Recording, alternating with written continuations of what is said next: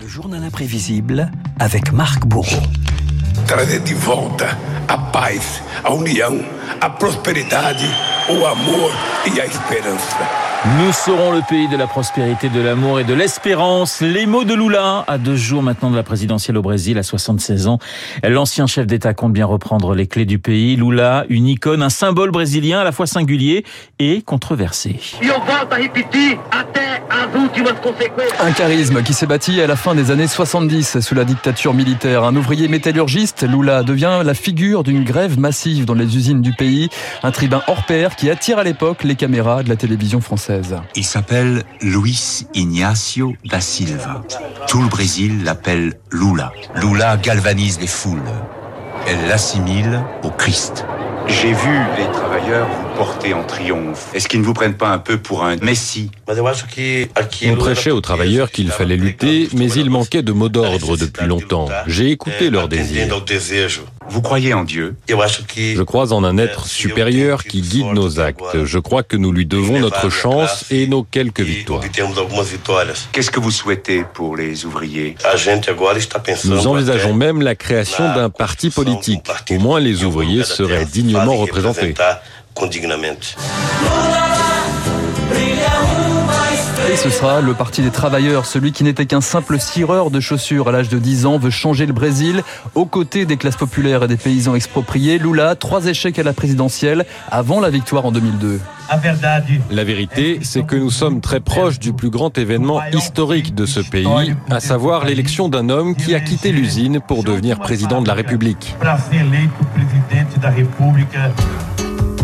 Santé, alimentation, Lula mise tout sur les programmes sociaux. 30 millions de Brésiliens sortent de la pauvreté à la fin de sa présidence en 2011. À ça s'ajoute la préservation de la forêt amazonienne, la légalisation de l'avortement, le contrôle des armes à feu et l'égalité raciale. Plusieurs personnalités noires et métisses accèdent enfin pour la première fois à des ministères. Exemple, le chanteur Gilberto Gil, nommé à la culture.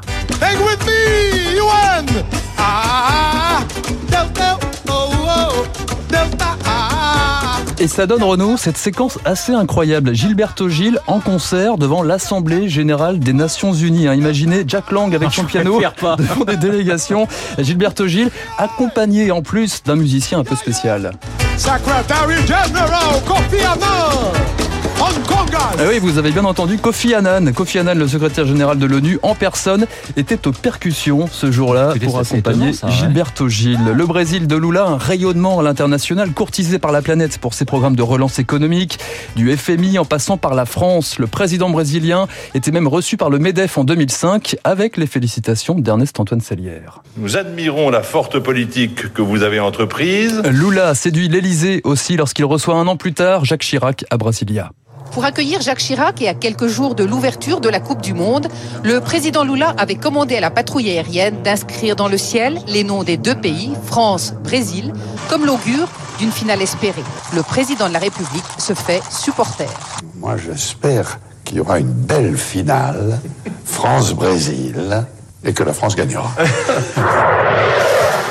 Football et business aussi, Renaud. J'espère que vous avez eu le temps de voir passer cet avion de chasse. Le Très Brésil... rapidement, oui. Très rapidement, oui. le Brésil de Lula, un sérieux client pour Paris, une promesse d'achat de rafales, d'hélicoptères et de sous-marins nucléaires. Lula, grandeur et décadence, celle des affaires, corruption, blanchiment d'argent dans la tentaculaire affaire Petrobras, des audiences retransmises en direct à la télé dans laquelle le tribun face au juge de la Cour suprême se livre à un exercice quasi mystique. Comprenez bien une chose. C'est ceux qui m'attaquent aujourd'hui constatent un jour que je suis acquitté. Préparez-vous, car les attaques du Seigneur seront plus fortes que ce que vous pensez. Résultat, 12 ans de prison en 2019, puis la relaxe pour vice de forme. Lula touché mais pas coulé à sa sortie de l'établissement pénitentiaire. Vous pouvez être sûr que je ne ressens aucune rancœur contre les gardiens de prison, contre quiconque. Ce que j'ai, c'est la volonté de prouver que ce pays peut être bien meilleur s'il ne ment pas sur Twitter autant que le gouvernement Bolsonaro. Voilà, tonalité d'une campagne présidentielle particulièrement violente entre deux hommes que tout oppose. Exemple, cette passe d'armes Bolsonaro-Lula lors d'un ultime débat télé, c'était cette nuit au Brésil. Vous êtes un menteur, un ancien détenu, un traître de la patrie. Comment peux-tu te regarder dans le miroir quand on voit ce qui s'est passé sous ton gouvernement? Une présidentielle qui divise autant la société que ses ralliements. Vous entendez là, Renaud, la vidéo postée cette nuit encore hein, par le footballeur Neymar pour soutenir Bolsonaro. Dans le camp d'en face, la garde rapprochée reste inchangée. Les fines fleurs de la musique brésilienne, Gilberto Gil, Caetano Veloso, Chico Buarque. À 76 ans, Lula, celui que l'on considérait comme un Christ, croit encore au miracle dimanche prochain. Essa moça já não me mais. Está pra lá está me passando.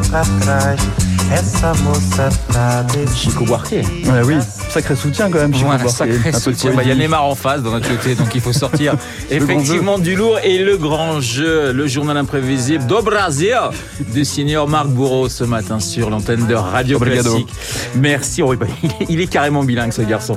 Merci Marc. Il est 7h55. Dans un instant, un fan du Brésil, mais dans un genre différent.